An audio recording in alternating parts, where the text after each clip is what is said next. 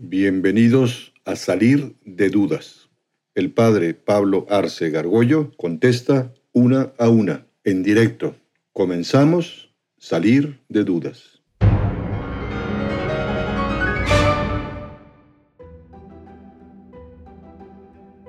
¿Qué es el purgatorio? O sea, ¿cómo es? ¿Cómo se llega? ¿Cómo se sale de él? ¿Y cómo se llegó a la conclusión de que existe? Porque tengo entendido que es como del siglo XV, ¿no? Nuestro Señor hace alguna referencia que da a entender que hay un, paso intermedio. Eh, cuando hay un decir, hombre, si, tienes un pleito con, antes en el camino, arréglate antes de tiempo, no vaya a ser que te metan, te lleve a la policía, la policía te meta a la cárcel para siempre. Ahora, evidentemente, el tema de cielo, infierno, purgatorio, solo lo conocemos por revelación, ¿no? Pero ya desde el siglo I, o sea, los primeros eh, que conocieron los apóstoles y todo, ya hablaban del purgatorio, ¿no? No, no es tan... Ahora, es un tema difícil de explicar, como es difícil de explicar el cielo y el infierno. La teología pues ha tratado, hay, hay, hay tratados sobre eso, ¿no? Nosotros estudiamos, con los sacerdotes estudiamos pues todo el tema del cielo, el infierno, cómo es, qué pasa. Y realmente porque no es nada más un lugar, ¿no? Es más, algunos dicen que ni siquiera no se puede hablar del lugar, sino es un estado, ¿no? Es un estado de, es una especie de, claro, porque va a haber separación alma y cuerpo, esa es la muerte, pero luego vamos a, resucitar en el último día, porque vamos a ser premiados o castigados como personas, cuerpo y alma. Pero el cuerpo va a tener unas características distintas, como tiene en el cielo el cuerpo glorioso, ¿no? Pero bueno, el purgatorio existe, eh, en el fondo, el, llegar al purgatorio ya la hicimos, porque ya está seguro el cielo. Es un tema es, es, la parábola del banquete de bodas, donde eh, Jesús explica, eh, ese es el cielo, vengan a un banquete, toda la, predicación de Jesucristo es de alegría, vengan a ver fiesta, pachanga, buen vino, multiplicar, o sea, también es bastante alegre. Manda al rey invitados, algunos ponen pretextos, yo compré una yunta de bueyes, yo me acabo de casar, yo compré tal, no puedo ir. Vuelve a mandar a sus sirvientes, metan otras gentes y hasta el final voy a obligarlos a entrar. Pero hay alguien que no, dice, llega el rey, están ya todos, y uno no tiene el vestido de bodas.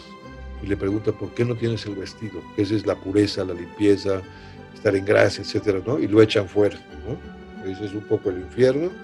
Y, ponerse eh, de acuerdo con el que le debes cosas antes de que te metan a la cárcel definitiva. Y la iglesia siempre lo ha hablado del purgatorio, pero eso te da certeza de que vas a ir al cielo. Que te, vas, tienes que purificar, puedes ir, poner el vestido adecuado, etcétera, etcétera, ¿no? Pero también es un, como el, ser humano fue hecho para ver a Dios, para gozar a Dios, el que te detengan esa posibilidad genera un, malestar también tremendo, aunque tengas la certeza de llegar al cielo. Y ahora, ¿cuánto tiempo? ¿Cómo está? No tenemos ni idea, no tenemos nada, ¿no? A veces aparecen almas del purgatorio, es un caso muy difícil de entender, distinguir entre almas del purgatorio que se aparecen de, eh, espíritus errantes y espíritus malignos. A veces nosotros sacerdotes tenemos que luchar contra espíritus malignos, contra almas errantes. Pues vamos a las casas porque hay cosas rarísimas que pasan ahí. Es un tema muy complicado, ¿no? Estamos hablando de un mundo todavía del espíritu, ¿no? Pero sí existen. ¿eh? ¿Por qué existe la figura de sacerdote y no sacerdotisa? también el Papa es hombre y no mujer. ¿Por qué, ¿por qué no, no se le permite a la mujer llegar a tener un puesto así en la iglesia? Muy buena pregunta. Jesucristo ordenó sacerdotes solo a hombres.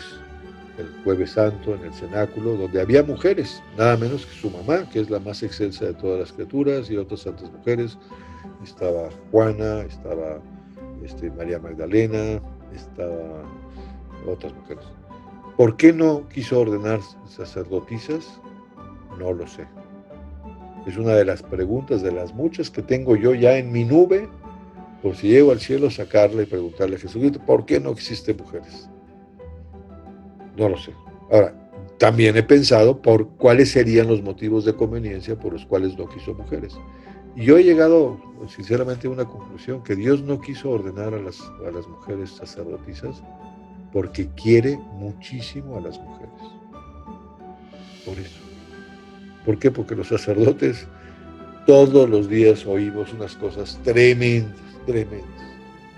Y vemos el dolor, el sufrimiento, el pecado, la acción del demonio. Yo creo que Jesucristo dijo, no, a las mujeres no les voy a permitir, no les voy a dar eso. ¿Para qué? ¿Para qué las hago sufrir? Además, las mujeres son más sensibles y tienen una memoria tremenda, tremenda igual. Los hombres somos más brutos, damos la vuelta a la página, ¿no? Eso y por el sigilo sacramental también. No es que todas las mujeres sean indiscretas, pero a las mujeres se les nota mucho a veces en la cara y hay que guardar un secreto tremendo, porque es el secreto de la persona con Dios. Eso es lo que se llama el sigilo sacramental. Pero ese es el motivo. Ahora, es verdad también que eh, eh, Jesucristo quiso a las mujeres como nadie y él rompió los esquemas y, lo vemos con otras mujeres y lo vemos incluso atendiendo a prostitutas y adúlteras y no sé cuánto. Ser sacerdote no te hace mejor o peor.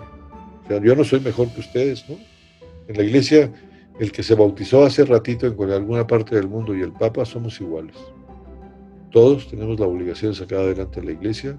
Hay una diversidad funcional, pero todos somos iguales, hombres y mujeres.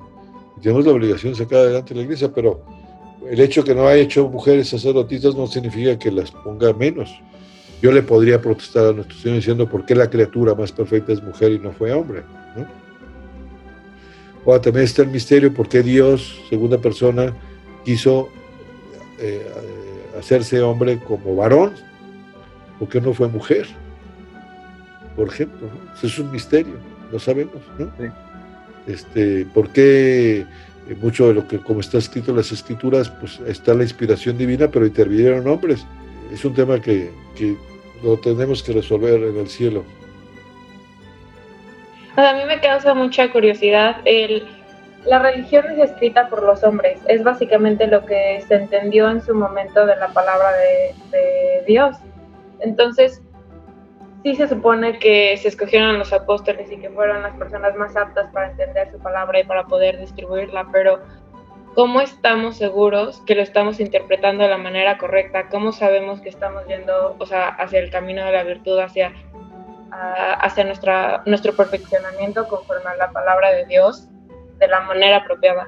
La pregunta es muy buena porque evidentemente hoy no sabía que ya deformamos todo después de 20 siglos estamos inventando aquí cosas rarísimas que no tienen nada que ver con lo original. En el fondo estás preguntando eso, ¿no? Sí. Mira, es, es, probable que haya cosas que sí y se han deformado a lo largo de la historia. La Iglesia Católica por lo menos ha sido muy cuidadosa en el tema de, de los textos escritos. ¿no? O sea, Jesucristo escogió a doce que además tampoco tenían grandes dotes, eran pescadores, eran bastante ignorantes. O sea, Dios dijo, ustedes vengan conmigo y, y yo les explico las cosas. Eso es lo increíble, ¿no? Que a pesar de eso supieron transmitir sus experiencias.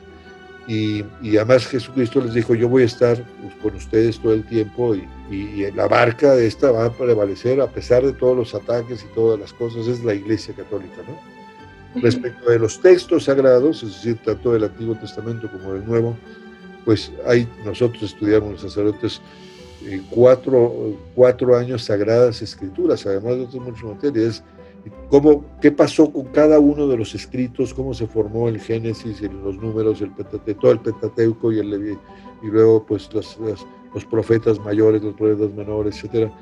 Y la Iglesia Católica ha sido muy cuidadosa en todos los textos, o sea, los cuida muchísimo de dónde vienen los, los textos antiguos, cómo fueron transcritos, etc. ¿no?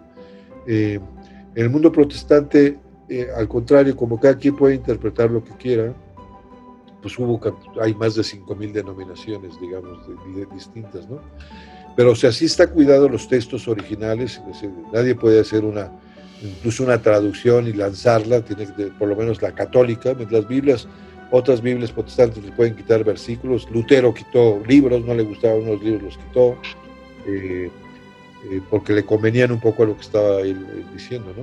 O sea, ahí sí hay bastante certeza, luego hay todo un instituto bíblico internacional, son los que van versículo a versículo.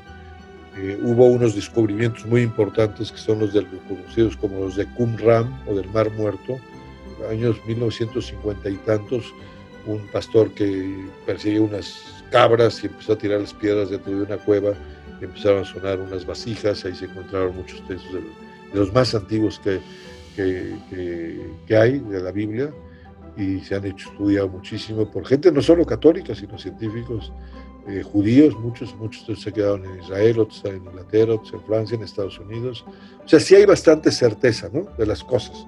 ¿no? Luego se explican de mejor manera o peor, un poco es parte de la catequesis. Yo no puedo contarle hoy en el mundo científico y moderno lo mismo que se contaba en el siglo III, ¿no? Hoy usamos medios digitales, hoy usamos este, cosas gráficas que entonces no se usaban. Si hay una evolución en la manera de explicar, pero no en los contenidos. No sé si por ahí va tu pregunta, Rancho. Sí, y también iba un poquito más a este, cómo también estamos seguros de que los apóstoles realmente lo entendieron, que realmente tenían la capacidad para entender lo que él quería expresar. Bueno, ahí sí no sabemos. La verdad es que Jesucristo confió en ellos. Es como si tú fundas una empresa con una idea fundacional de lo que quieras y confías en los que van a ser tus socios o tus colaboradores primeros.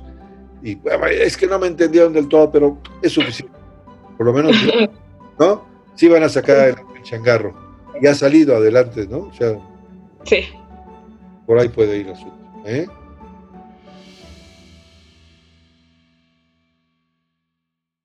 Atrévete a preguntar. Envía tus preguntas por correo electrónico a salir de dudas seguido arroba juandiegonetwork.com. Dinos también si quieres participar en vivo en una sesión por Zoom. Está claro, hay que salir de dudas.